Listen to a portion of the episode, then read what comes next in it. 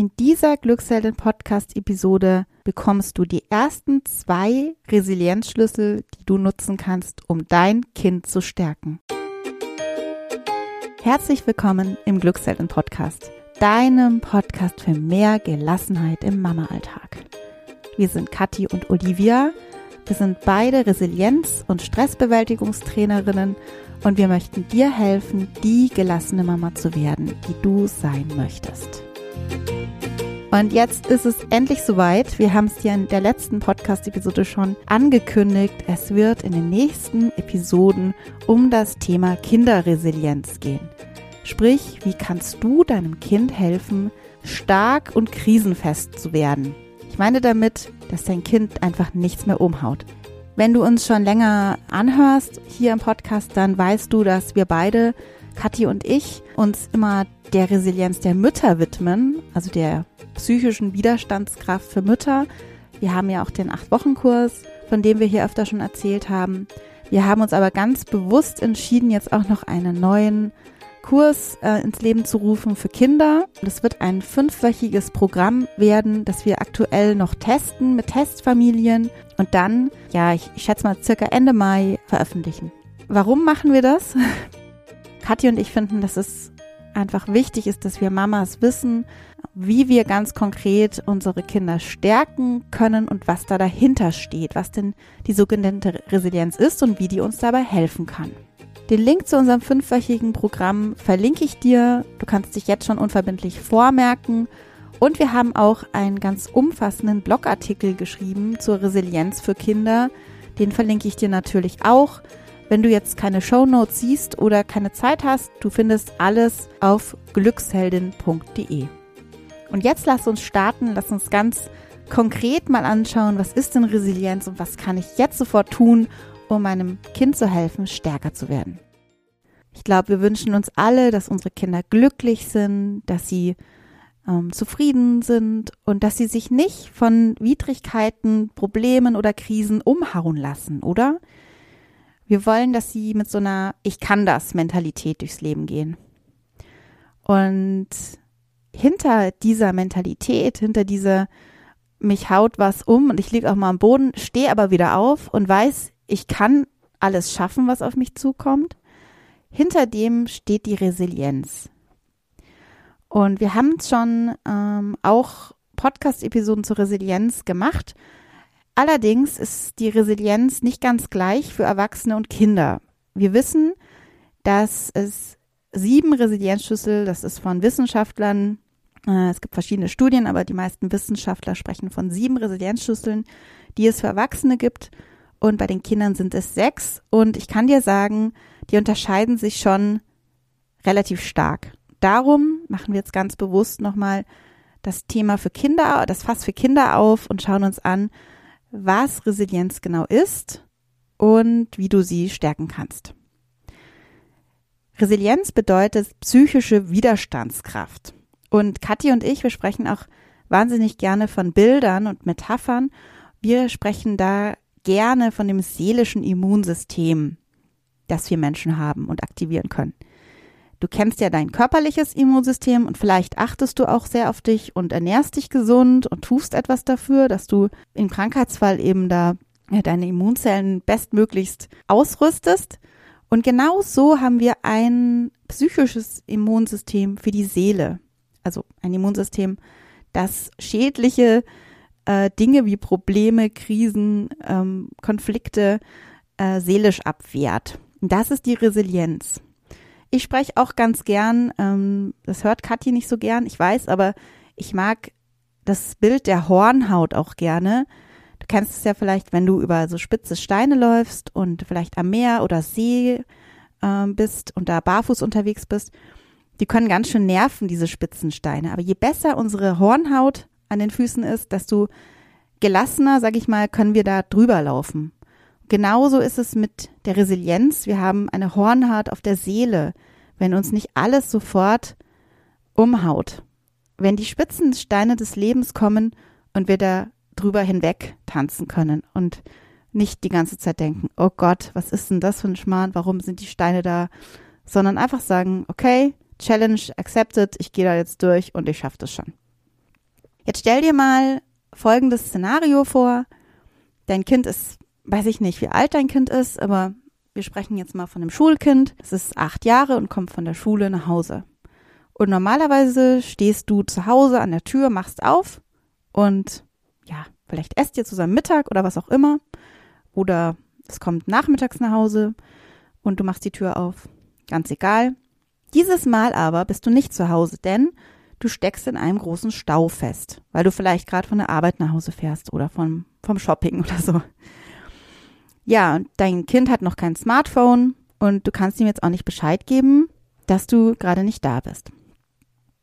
Ja, versetz dich da mal in diese Situation. Wie reagiert dein Kind darauf, wenn es nach mehrmaligem Klingeln merkt, da ist keiner. Keiner macht mehr auf. Genau hier kommt die Resilienz jetzt ins Spiel.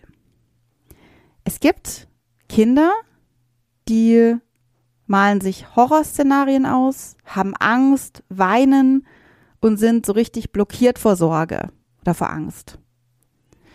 Und es gibt aber auch Kinder, die sagen sich in der Situation, okay, Mama ist anscheinend noch nicht da, gehe ich mal zur Nachbarin rüber. Oder gehe ich mal in den Garten oder auf den ba oder Balkon wollte ich schon sagen, gehe ich halt äh, vor die Tür, setze mich da hin und lese was oder weiß ich nicht, spiele irgendwas im Hof. Und das unterscheidet eben resiliente von nicht resilienten Kindern. Und genau da können wir, und das ist das Gute, ansetzen und unser Kind stärken. Und du wirst auch, wenn du hier weiterhörst und wenn du auch Folge zwei und drei, die nächste Woche und übernächste Woche erscheinen bei uns im Podcast, merken, vielleicht kann dein Kind das ein oder andere besser meistern und das ein oder andere nicht so gut. Und du kannst da eben ganz konkret ansetzen jetzt bei diesen sechs Resilienzschlüsseln und dein Kind unterstützen, genau zum Beispiel das, wenn es da blockiert ist vor Sorge, zu fördern, dass es nächstes Mal in dieser Problemsituation vielleicht bessere Handlungsstrategien abrufen kann. Warum wissen wir, dass es oder woher wissen wir, dass Resilienz überhaupt wirkt? Die beste Studie, die über 40 Jahre hinweg lief, ist von Emmy Werner. Und diese Psychologin hat auf einer hawaiianischen Insel, nämlich Kauai, über 40 Jahre lang hinweg 698 Kinder mit, mit dem Geburtsjahr 1955 untersucht. Und das Interessante war eben, mich da kurz zu fassen, dass viele der Kinder trotz sozialer, schwieriger Verhältnisse wie Armut, Misshandlung, Tod der Eltern, was auch immer, dass da viele Kinder trotzdem resilient wurden und trotzdem einen guten, positiven Lebensweg nahmen. Viele auch nicht, also das ist ganz klar. Viele ähm, zeigten Verhaltensauffälligkeiten, Lernstörungen oder ähnliches. Viele reiften aber auch trotz Schwierigkeiten und Krisen zu resilienten Erwachsenen heran. Genau, und warum war das so? Emmy Werner fand eben nach und nach über die Jahrzehnte heraus, dass diese Kinder schützende Faktoren hatten. Schützende Faktoren, wir sprechen da in der Psychologie von Schutzfaktoren, ähm, wie Familienzusammenhalt, hohe Sozialkompetenzen oder auch den festen Glauben daran, dass die Kinder etwas zum Positiven verändern können. Für uns Mamas heißt es jetzt, und ich möchte es nochmal betonen, dass wir, egal ob unser Kind gerade an der Tür cool bleibt und nicht Nervenzusammenbruch erleidet, weil wir Mütter nicht da sind, dass wir ihm helfen können, das zu trainieren, resilient zu werden. Wie? Das zeige ich dir jetzt. Lass uns mal starten mit dem ersten Resilienzschlüssel, den ich dir heute mitgebracht habe. Ich habe dir zwei mitgebracht. Und zwar ist der erste Resilienzschlüssel, der so ich sag mal, eine wichtige Basis ist für alles, für die anderen Resilienzschlüssel, die sogenannte Selbst- und Fremdwahrnehmung. Das ist die Fähigkeit, dass sich dein Kind selbst beobachten und reflektieren kann. Das ist die Fähigkeit zu wissen, wie der Gefühlszustand von einem selbst ist. Und da bringe ich mal gleich ein Beispiel vielleicht gleich wieder. Wenn meine Tochter irgendwas nicht gleich schafft, dann kommt so diese Frustration ziemlich schnell hoch. Und es gab Zeiten, da hat sie ziemlich schnell aufgegeben oder ist wütend geworden und hat alles hingeschmissen. Und jetzt haben wir eben das trainiert, dass sie selber sich mal wahrnimmt, dass sie selber wahrnimmt, jetzt passiert was in meinem Körper. Ich habe sie sagt immer, es kribbelt. Jetzt mittlerweile ist das eben nicht mehr so, aber sie hatte eine ganz lange Zeit, da hat sie immer gleich gesagt, Mama, es kribbelt wieder. Und das war für uns das Signalwort. Jetzt ist sie wieder am Ende mit den Nerven. Und dieses Wahrnehmen von den eigenen Gefühlszuständen ist so eine wichtige Basis für alles, was jetzt dann auch kommt. Nämlich, dass dein Kind schon merkt, oh Gott, jetzt geht's los. Mein Körper versetzt sich in Alarmzustand und jetzt muss ich handeln, jetzt muss ich irgendwie gegensteuern. Und zu, zu dieser Selbstwahrnehmung kommt noch dazu die Fremdwahrnehmung. Was bedeutet das?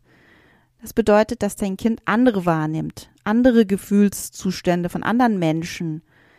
Sowas wie Empathie, also Einfühlungsvermögen empfindet für andere in deren Situationen und so auch vielleicht vorhersieht, wenn was gleich schieflaufen könnte oder ein Konflikt aufkommen kann.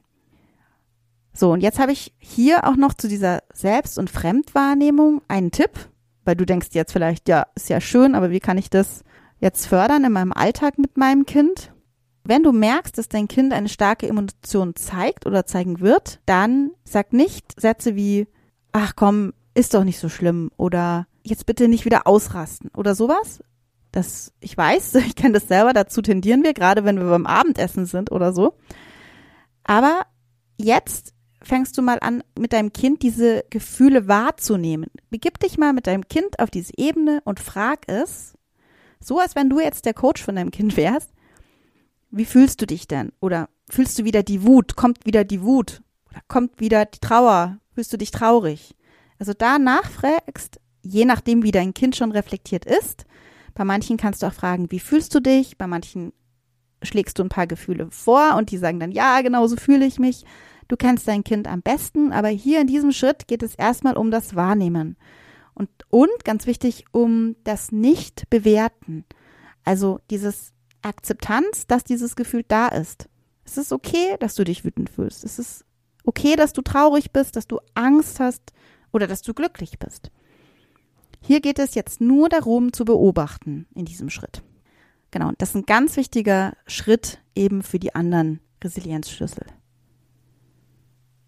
Der zweite Resilienzschlüssel ist die Selbstwirksamkeit. Der Begriff Selbstwirksamkeit, das bedeutet, dass dein Kind ein tiefes Vertrauen in die eigenen Fähigkeiten hat, in die eigenen Stärken hat und weiß, dass es ein bestimmtes Ziel trotz Hindernisse und Schwierigkeiten erreichen kann. Also dieses I can do it oder ich kann alles schaffen, egal was kommt, ich krieg das hin, diese Mentalität meine ich damit. Dahinter steht das tiefe Vertrauen auch des Kindes darin, dass die Welt ihm offen steht und dass niemand was Böses erstmal mit ihm meint, sondern dass es alles erreichen kann. Das Gute ist, wenn wir mal diese Selbstwirksamkeit haben, dass wir dann auch Misserfolge realistisch einschätzen können und unterscheiden, ob sie Einfluss auf den Erfolg hatten oder nicht. Ein Beispiel vielleicht an der Stelle. Der Anton sitzt in der Schule und hat in der Vorbereitung für Mathematik für die nächste Probe einen Sitznachbar, der die ganze Zeit Quatsch macht und ihn stört und er kann sich nicht konzentrieren auf den Unterricht. Am nächsten Tag ist die Matheprobe und er schreibt eine 5. So, wie bewertet Anton jetzt diese 5? Sagt Anton, ich, ich krieg's nicht hin, ich bin einfach schlecht, ich kann Mathe nicht? Oder attribuiert Anton diese fünf mit dem, dass er einfach nicht dafür kann, weil der Nachbar ihn gestört hat. Das ist hier so ein ganz wichtiger Punkt. Kinder, die die Selbstwirksamkeit noch nicht so erreicht haben, sagen ganz oft, ich kann das nicht, ich schaffe das nicht, ich bin schlecht in Mathe.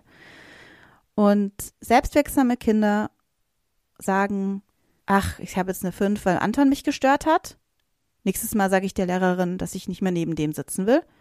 Oder ja, ich habe eine 5, weil ich nicht genug gelernt habe. Wenn ich mir nächstes Mal mehr Mühe gebe, dann, dann werde ich eine 1 schreiben oder eine 2. Selbstwirksame Kinder können eben mit Misserfolgen umgehen, ohne gleich zu denken, dass sie nichts können. Hier habe ich auch wieder einen Praxistipp für dich, wie du die Selbstwirksamkeit deines Kindes stärken kannst. Und ich bemühe mich jetzt mal, dir auch verschiedene Beispiele zu nennen, weil es ja je nach Altersgruppe unterschiedliche Beispiele gibt hier. Und zwar überleg dir jetzt mal ganz gut, was kann denn dein Kind gut alleine machen? Beispiel, wenn du jetzt ein vierjähriges Kind hast, wie ich jetzt, meinen kleinen Sohn, was kann der schon? Was kann der alleine machen? Kann der schon die Spülmaschine ein- und ausräumen? Heute Morgen zum Beispiel hatte ich die Spülmaschine auszuräumen und ich habe ihn gefragt, kannst du mir helfen, die, das Besteck und die Teller in den Schrank räumen? Das kann er schon. Und ja, das ist einfach Wahnsinn, was, wie er sich danach fühlt. Er ist stolz auf sich und merkt, ich kann was.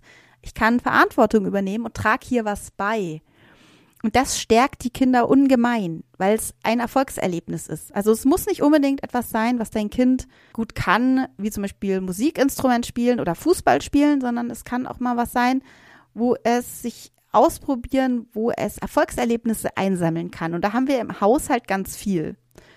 Und seien wir doch mal ganz ehrlich, ich meine, du hast eh genug zu tun als Mama, da ist so eine Hilfe Gold wert. Also das ist was auch für schon sehr kleine Kinder. Trau deinem Kind was zu, lass es auch mal die Teller rübertragen ins Wohnzimmer. Denn auch wenn mal ein Teller zu Bruch geht, dein Kind lernt nur so und weiß, so ein Misserfolg gehört dazu, nächstes Mal schaffe ich es besser. Ein sieben- bis zehnjähriges Kind kann vielleicht schon selber Pfannkuchen backen oder die Waschmaschine befüllen, einschalten, den Müll raustragen, alleine Brötchen holen, den Tisch decken, zur Schule fahren alleine oder oder. Sei da ruhig kreativ und überleg dir, wo du deinem Kind Verantwortung übergeben kannst. Ich verspreche dir, nachdem ich das mit einer breiten Bandbreite an Kindern hier im Alter von vier, sieben und zehn Jahren alles ausprobiere, du wirst sehen, dass dein Kind stolz auf sich ist und ja, schön findet, auch wenn es alleine was gemacht hat. Wichtig danach noch, besprich ruhig mit deinem Kind, was es alles für Erfolge hatte. Und notiert das in so einem Büchlein oder sprecht einfach nur darüber, je nachdem, wie euch das lieber ist. So, das waren meine zwei konkreten Tipps und zwei Resilienzschlüssel für heute. Der erste war Selbst- und Fremdwahrnehmung. Da nochmal Erinnerung, fragt dein Kind, wie es sich fühlt und haltet die Gefühle fest, akzeptiert diese Gefühle. Das ist so ein ganz erster wichtiger Schritt. Und der zweite ist Selbstwirksamkeit. Verschaff deinem Kind Erfolgserlebnisse. Übernimm nicht alles für dein Kind, sondern dein Kind kann vieles selber und dann sammelt die Erfolgserlebnisse irgendwo in einem Büchlein. Nächstes Mal werde ich dir erzählen, warum die Selbstwahrnehmung so wichtig ist, denn da kommt ein Resilienzschlüssel, kann ich ja schon mal anteasern, die Selbstregulierung oder Selbststeuerung, die dann deinem Kind helfen kann in so Ausrastsituationen oder Frustrationserlebnissen und sich selber zu regulieren. Ganz spannend. Also, hör wieder rein nächste Woche. Ich freue mich auf dich. Merk dich ruhig für unser Kinderresilienzprogramm unverbindlich vor. Den Link markiere ich dir in den Shownotes und du kannst ihn natürlich auch auf www.glücksheldin.de finden. Und jetzt wünsche ich dir noch einen wunderschönen Tag, Abend, Morgen, Mittag, egal was du gerade machst. Ich freue mich, wenn du wieder reinhörst. Alles Gute, deine Olivia von Glücksheldin.